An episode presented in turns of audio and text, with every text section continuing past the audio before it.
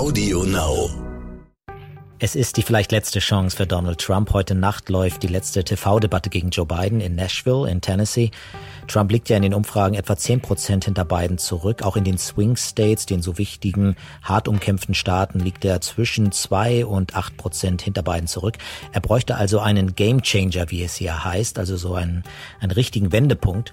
Und ich will heute mal Advocatus Diaboli spielen, mal ein Parteistratege sein für die Republikaner und fragen, wie könnte Donald Trump noch gewinnen? Ich bin Jan-Christoph Wichmann, US-Korrespondent des Stern und dies ist Inside America, der Kampf ums Weiße Haus. God bless America. Time for us, for we the people, to come together. Ja, die Strategie soll nicht aus der Luft gegriffen sein, sondern ich will mich orientieren an den Menschen, die ich in den letzten Monaten zu Trump interviewt habe. In Michigan, in Florida, in South Carolina, in Ohio, verschiedenen Staaten hier in den USA. Zum Beispiel habe ich mit Mike Lantis gesprochen, einem Sicherheitsbeamten aus der Kleinstadt Jackson in Michigan, der Trump wählt, dem aber nicht alles gefällt und das erzählte er mir. I'm not in agreement with his twittering.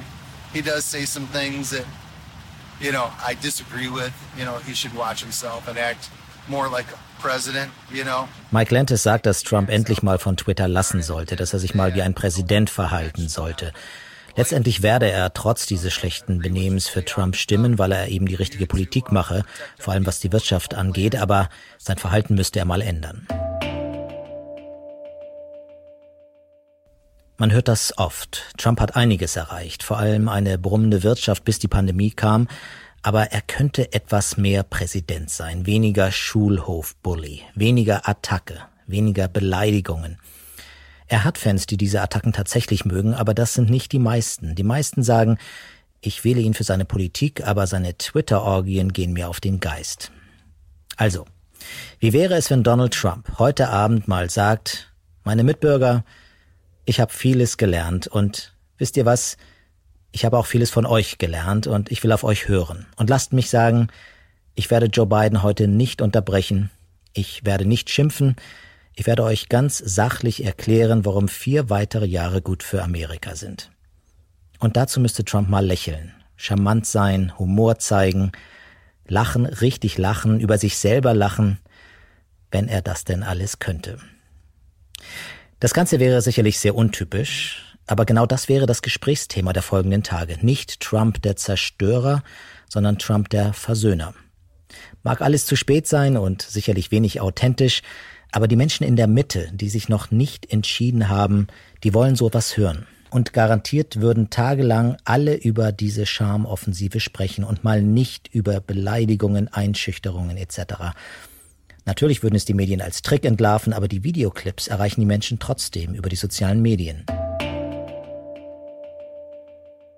Punkt 2. Trump müsste heute persönlich mal über Covid-19 sprechen, über sein Leiden im Krankenhaus und seine Sympathie für die Patienten und die Opfer.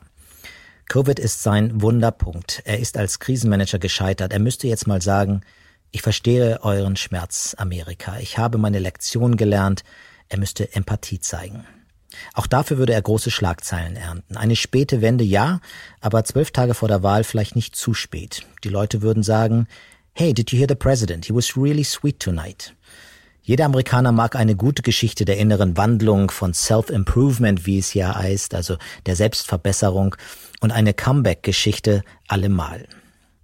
Und dann der dritte Punkt, die Wirtschaft. Und dazu habe ich Oscar Palacios gefragt, ein Kleinunternehmer in Florida in Fort Lauderdale. economic. I mean, the, the numbers that we had before the China virus is just out, outstanding, and uh, that's what he that's what he he campaigned on. And you know, the main thing with him is promises made, promises kept. Die Wirtschaft, die Wirtschaft, die Wirtschaft, sagt Oscar Palacios, das ist sein Erfolg. Und seine Versprechen, die hat er gemacht und die hat er gehalten. Und genau das ist der springende Punkt, die Wirtschaft, so wie es Oscar Palacios sagt. Trotz der vielen Arbeitslosen trauen ihm immer noch mehr Amerikaner in Wirtschaftsfragen. Und das müsste Trump jetzt rauf und runter bringen. Der Wirtschaft geht es wegen der Pandemie nicht gut, aber ich hole euch da raus. Jetzt braucht es einen Unternehmer. Amerika packen wir es gemeinsam an. Eine Hauruckrede.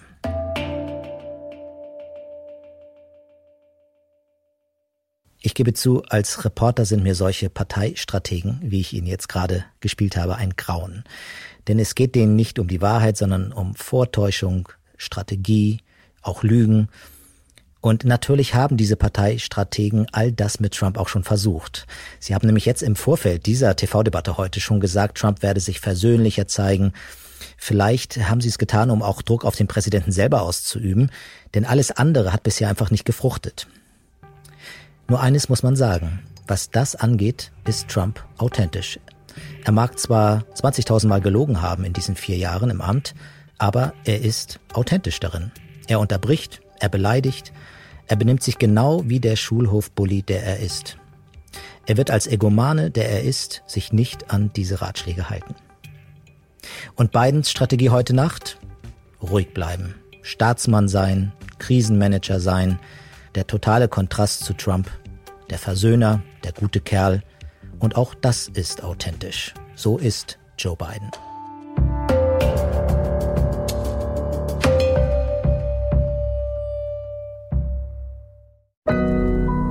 Audio Now.